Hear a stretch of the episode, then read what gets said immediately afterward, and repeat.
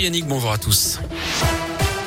On commence par vos conditions de circulation. À Lyon, ça coince au niveau du tunnel sous Fourvière en direction de Marseille sur la M6 sur 2 à 3 km actuellement. Du monde également sur la 46 Sud entre Corba et le nœud de Manicieux en direction de Paris. Soyez patients. À la une, la France, l'âge du lest aux frontières. Les personnes complètement vaccinées n'auront plus besoin de présenter un test négatif pour entrer sur le territoire et ce, quel que soit le pays d'origine. La mesure devrait entrer en vigueur d'ici une semaine. Concernant les convois de la liberté qui s'organisent en France contre le pass le ministre de l'Intérieur hausse le ton. Gérald Darmanin dit ce matin prendre les choses au sérieux.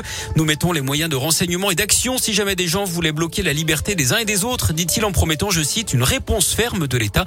Des milliers d'opposants au pass vaccinal annoncent sur les réseaux sociaux vouloir rouler sur Paris samedi prochain, un peu comme ce qui s'est fait au Canada où l'état d'urgence a d'ailleurs été décrété à Ottawa, la capitale. Les syndicats enseignants reçus aujourd'hui par le ministre de l'Éducation à l'ordre du jour le protocole sanitaire qui sera en place dans les écoles après les vacances d'hiver. Et pour la première fois, des membres du conseil scientifique seront présents pour répondre aux questions du personnel. Jean-Michel Blanquer doit annoncer ensuite d'ici la fin de semaine les règles qui seront en vigueur. À Lyon, la grève prévue au TCL demain s'annonce très suivie. Un agent sur trois va participer au mouvement d'après la CGT. On rappelle que le trafic sera très fortement perturbé. Aucun métro ne circulera sur les lignes C et D. Pas de tramway non plus sur les lignes T1, T5 et T7. Plusieurs lignes de bus seront aussi à l'arrêt. Le service prendra fin à 19h30 sur l'ensemble du réseau. Un nouveau temps fort au procès Le Landais aujourd'hui aux assises de l'Isère. Le marié qui avait invité l'accusé au pont de Beauvoisin en Isère en août 2017 témoigne ce matin. C'est au milieu de cette fête hein, que Maëlys avait disparu. Le marié, un homme de 41 ans que connaissait Le Landais depuis 20 ans, il dit ce matin sans vouloir terriblement, j'ai fait entrer le loup dans la bergerie. Fin de citation. Ils étaient huit dans une voiture volée. Un automobiliste de 19 ans a été condamné hier à 8 mois de prison ferme en Haute-Loire après une course poursuite notamment sur la nationale 88 le 22 janvier dernier. Il avait avec lui cinq mineurs à bord et deux autres passagers majeurs avec des pointes de vitesse entre 160 et 180 km heure.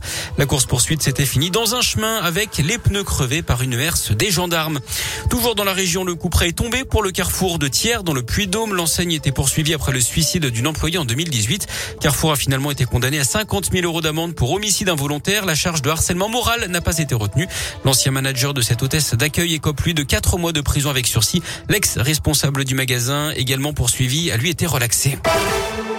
Du sport avec les Jeux d'hiver de Pékin, le biathlon individuel, messieurs. En ce moment, deux grosses chances de médaille côté français avec Quentin Fillon-Maillet et Emilien Jacquelin. Et puis un international français dans la tourmente, Kurt Zuma, aujourd'hui à West Ham en Angleterre. Une vidéo publiée par un journal anglais montre le joueur originaire de Vaux-en-Velin en train de frapper violemment ses chats. Il s'est excusé depuis. Il risque 5 ans de prison. C'est la loi, en tout cas au Royaume-Uni.